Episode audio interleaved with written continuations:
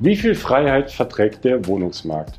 Zu dieser Fragestellung haben wir äh, Vertreter von SPD, der CDU, FDP, Bündnis 90 Die Grünen und die Linken zu ihrer Position gefragt.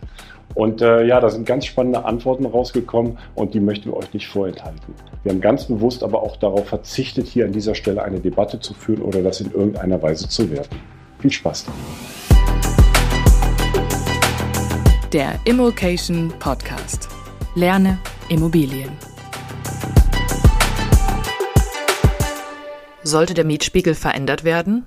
Wenn ja, warum? SPD. Wir haben ja schon den Mietspiegel von vier auf sechs Jahre verlängert und wir wollen im nächsten Schritt gerne auf acht Jahre hochgehen. Beim Mietspiegel geht es ja letztlich darum, die ortsüblichen Vergleichsmieten abzubilden. Und der Name verrät es schon, es geht um die Vergleichsmieten, nicht um die Vergleichsneuvermietungen. Das heißt, je länger der Zeitraum an Mieten ist, den ich hinzuziehe für einen Mietspiegel, desto mehr Mieten aus dem Bestand bekomme ich auch tatsächlich dazu und damit ein realistischeres und breiteres Abbild dessen, was der Mietwohnungsmarkt vor Ort tatsächlich hergibt. Und ähm, daher wollen wir eben diesen Betrachtungszeitraum ähm, weiter ausweiten, damit es kein Neuvermietungsspiegel, sondern ein tatsächlicher Mietspiegel in Zukunft ähm, wird und auch das eben eine dämpfende Wirkung auf die Mietpreisentwicklung in den unmittelbaren Nachbarschaften entfalten kann. CDU.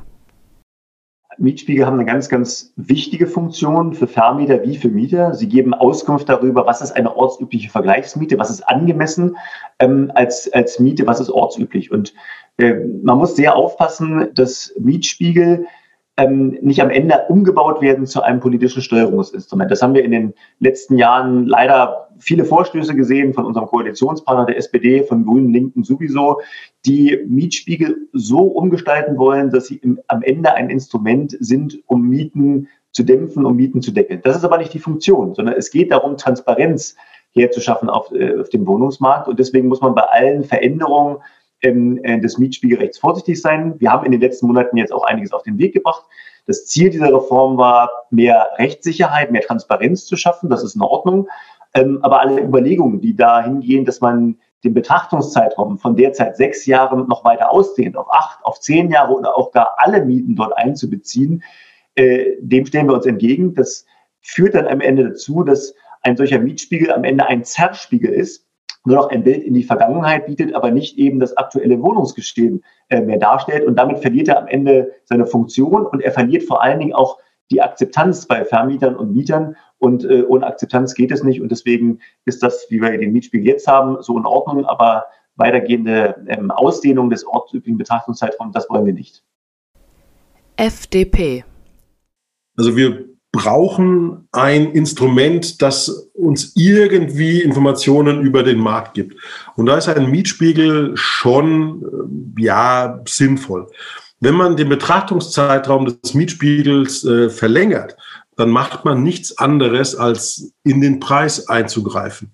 Weil je länger ich betrachte, desto niedriger ist die Mietspiegel ausgewiesene Miete, desto weniger, äh, ja, desto weniger äh, Deckung ist durch die Miete dann zu erzielen, weil ich äh, weniger stark erhöhen kann.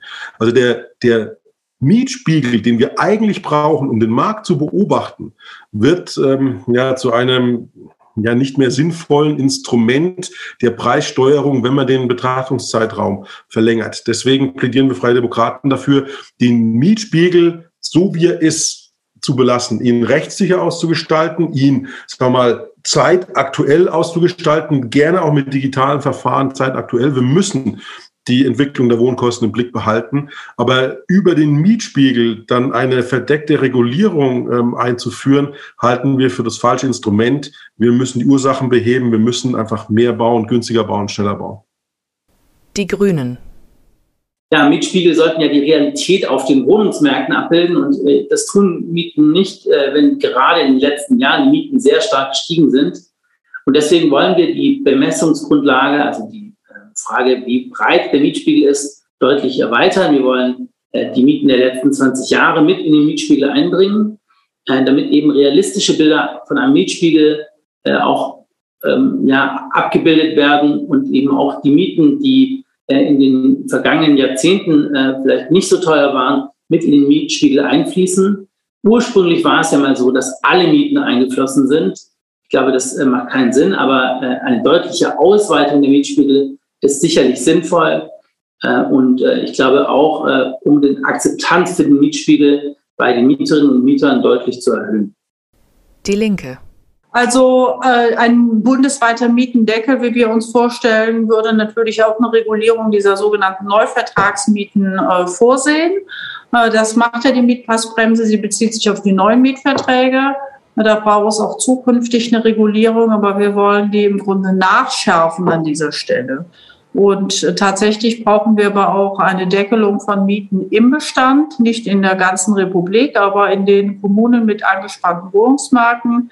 Das würde dann ein bundesweiter Mietendeckel regulieren, der natürlich ein anderer wäre in ähm, äh, München als beispielsweise in Berlin. Also das muss immer vor Ort angepasst werden und sollte nur dort gelten, wo angespannte Wohnungsmärkte sind. Eine Möglichkeit der Ausgestaltung wäre tatsächlich, das über die Mietspiegel zu machen, indem man nicht wie bisher die letzten sechs Jahre einbezieht, sondern einen längeren Zeitraum von äh, Mietverträgen betrachtet. Äh, dann könnte das ein Baustein von einem Mietendeckel sein. Was wären die Auswirkungen eines Mietendeckels für Vermieter und Mieter? SPD Deutschlandweit betrachtet wäre ein pauschaler Mietdeckel nicht sachgerecht, weil wir vollkommen unterschiedliche Wohnungsmärkte in unterschiedlichen Lagen haben. Wir haben Leerstandsquoten zwischen unter einem Prozent in manchen Großstädten und quasi bis in den zweistelligen Prozentbereich reingehend in Regionen, die seit vielen Jahren von Wegzug betroffen sind. Das heißt, ein glückselig machendes Instrument gibt es auf dem deutschen Wohnungsmarkt nicht. Wir glauben, dass Mietendeckelung oder wir nennen es Mietenstopp dort notwendig ist, wo wir eine akute Schieflage haben. Das heißt, große Nachfrage, großer Zuzug bei verknapptem Wohnungsmarkt. Und wir wollen, dass dort ein Mietenstopp für fünf Jahre, so ist unser Vorschlag, ähm, durchgesetzt werden kann, unter der Bedingung, dass dann aber diese fünf Jahre auch für den bezahlbaren Neubau genutzt werden, weil ansonsten hat sich ja nach fünf Jahren nichts verändert an der Situation und wir stehen dann wieder vor den gleichen Trümmern, vor denen wir am Anfang gestanden haben. Also Mietendeckel oder Stops, wie auch immer man sie nennen möchte, sind Überbrückungsinstrumente zur Herstellung eines besseren, einer besseren Angebotssituation auf dem örtlichen Wohnungsmarkt. Wichtig scheint mir zu sein bei einer, einem Mietenstopp oder einem Mietendeckel, dass wir nicht den Fehler wie in Berlin machen und das Ganze mit äh, auch einer Mietensenkung versehen. Denn das ist nach meiner Wahrnehmung das, was Vermieterinnen und Vermieter vor große Probleme gestellt hat, wenn Einnahmen, mit denen man auch langfristig kalkuliert hat, von denen man vielleicht an anderer Stelle Darlehen oder so zurückzahlt, wenn die plötzlich nicht mehr realisiert werden können. Das hat viel Vertrauen gekostet und deswegen darf so ein Element nicht Teil einer gesetzlichen Regelung aus Sicht der SPD sein. CDU. Der Mietendeckel, das haben wir in Berlin gesehen, hat wirklich verheerende Auswirkungen gehabt auf den Wohnungsmarkt.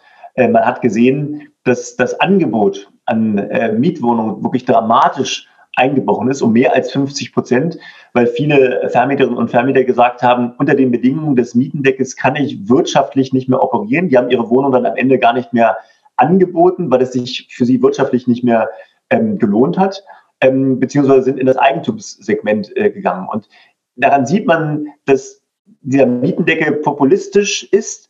Er klingt gut, aber am Ende schadet er vor allen Dingen Mieterinnen und Mietern, weil die Schlangen in den Wohnungsbesichtigungen äh, in der Geltungszeitraum des Mietendeckels hier in Berlin, die sind sogar noch länger geworden.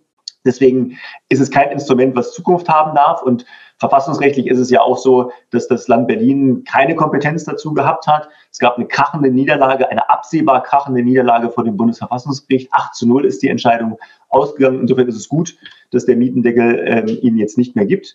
Klar ist aber auch, wir müssen natürlich mit dem Problem steigenden Mieten umgehen. Aber nochmal, zu stark regulieren über den Mietendeckel, das ist ein falscher Ansatz, sondern wir müssen Rahmenbedingungen schaffen, dass mehr, schneller und kostengünstiger gebaut werden kann.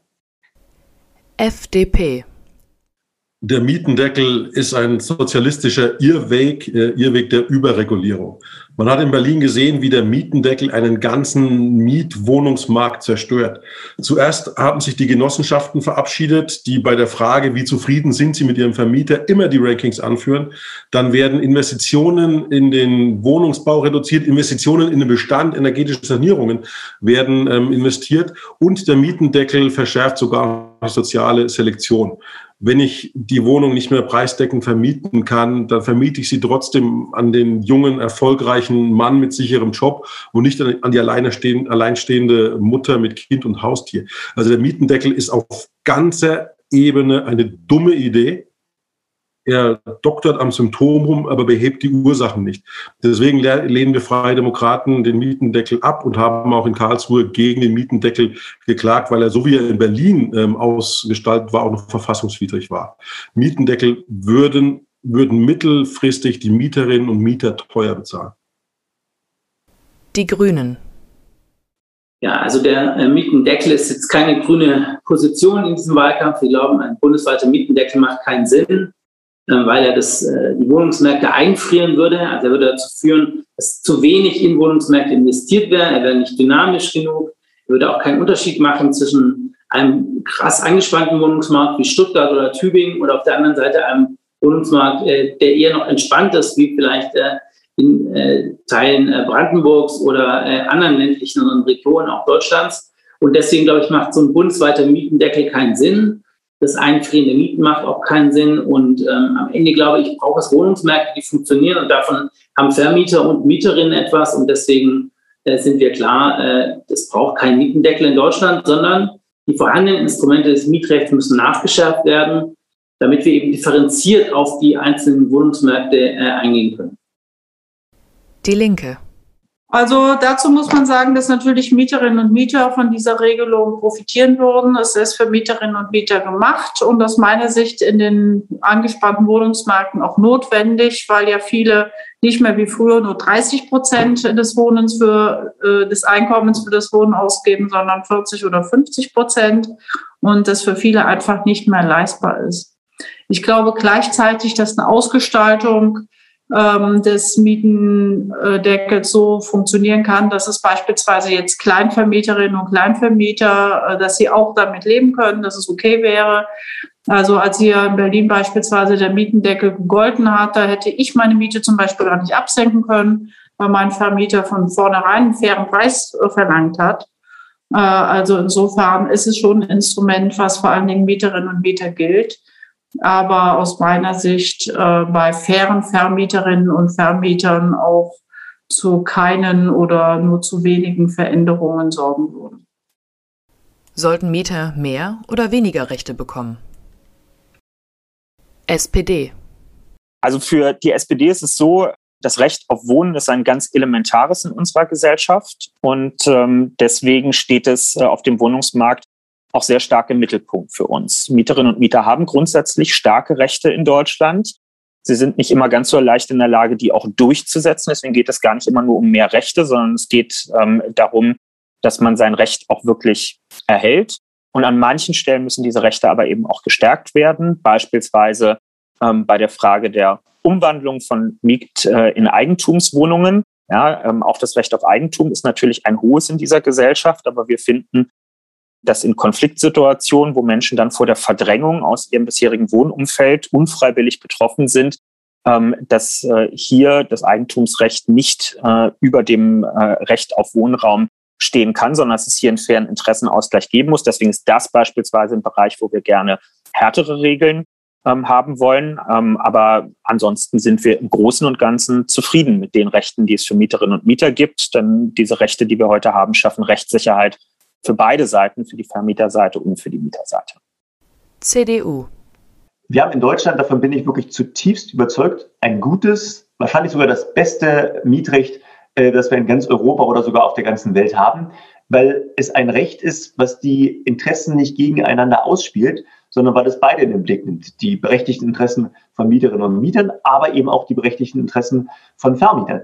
Und ich glaube, das ist ein ganz wichtiger Punkt, den man auch an der Stelle immer wieder betonen muss, wenn man über Vermieter über äh, Vermieterinnen spricht, das sind ja häufig nicht die großen Wohnungsgesellschaften. Es geht also nicht um die Deutsche Wohnen, es geht nicht um die Vonovia, sondern zwei Drittel der Wohnungen in unserem Land, die vermietet werden, werden von privaten Kleinvermietern angeboten. Und deswegen glaube ich, muss man sehen, dass was für Mieterinnen und Mieter oftmals existenziell ist. Wenn ihre Mieten steigen und sie Angst haben vor Verdrängung, das ist auf der anderen Seite für Vermieter oftmals ebenso existenziell, weil sie zum Beispiel ihre private Altersvorsorge auf Mietwohnungen aufgebaut haben und vielleicht ein oder zwei Mietwohnungen haben, von der sie am Ende ihren Lebensabend bestreiten müssen.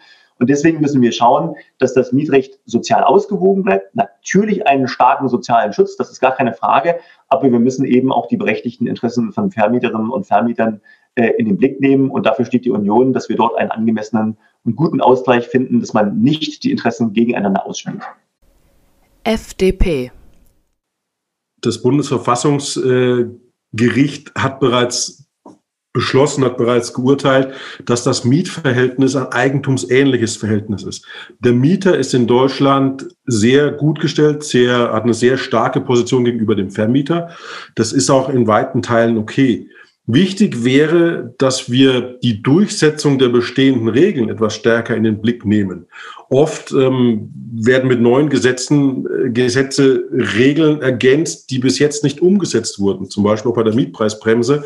Da muss man schon etwas genauer drauf schauen, ob das alles ordentlich ist. Und da spielen oder da haben zum Beispiel die Mieterschutzbünde äh, auch, wie ich finde, eine wichtige Funktion.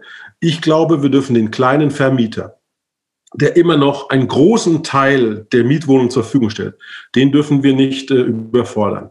Wenn wir überregulieren, dann sagt zuallererst der kleine Vermieter, ich habe die Schnauze voll, ich verkaufe meine Wohnung an großen Bestandshalter und dann befördert die Politik eine Konzentration äh, am Mietwohnungsmarkt, die eigentlich auch nicht ge äh, gewollt sein kann.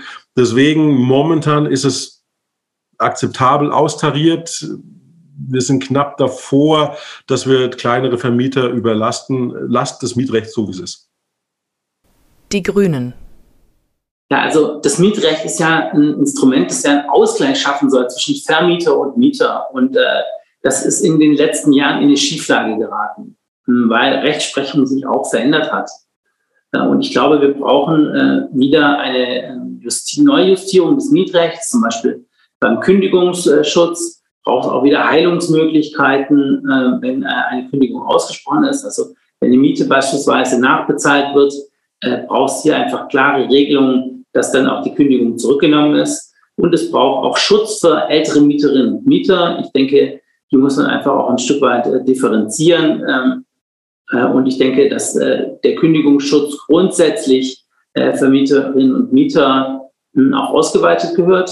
Auf der anderen Seite braucht es aber auch äh, klare Regeln für Vermieterinnen und Mieter, die man sich auch klar halten kann. Und deswegen muss immer wieder hier auch ein Ausgleich geschaffen werden. Aber gerade in den letzten Jahren, denke ich, äh, zeigt es schon, dass wir hm, ja, das, den Kündigungsschutz so ausgestalten sollten, dass er ähm, eben äh, auch äh, Mieterinnen und Mieter stärker schützt, zum Beispiel auch beim Eigenbedarf. Ja, ich glaube, äh, da braucht es eine Neujustierung, aber nicht grundsätzlich. Ja, denn Mietrecht, wie wir haben, ist schon äh, auch ein starkes und gutes Instrument, äh, um bezahlbaren Wohnraum und funktionierende Wohnungsmärkte zu halten. Die Linke.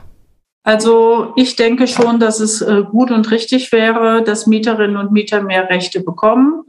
Ähm, ihre eigenen Interessen zu vertreten, ist das eine, aber äh, natürlich auch, was jetzt beispielsweise Kündigungsschutz anbelangt.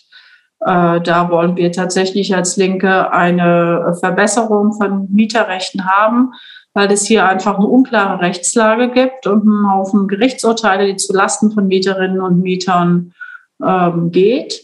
Also dass beispielsweise Leute ihre Wohnung verlassen müssen, weil ein Mitarbeiter eines Unternehmens, dem die Wohnung gehört, Eigenbedarf anmeldet. Das geht uns zu weit. Also wir wollen das etwas stärker regulieren und nicht der Willkür von einer Gerichtssprechung überlassen. Und äh, insofern, ja, wollen wir eine Stärkung von Mieterrechten haben.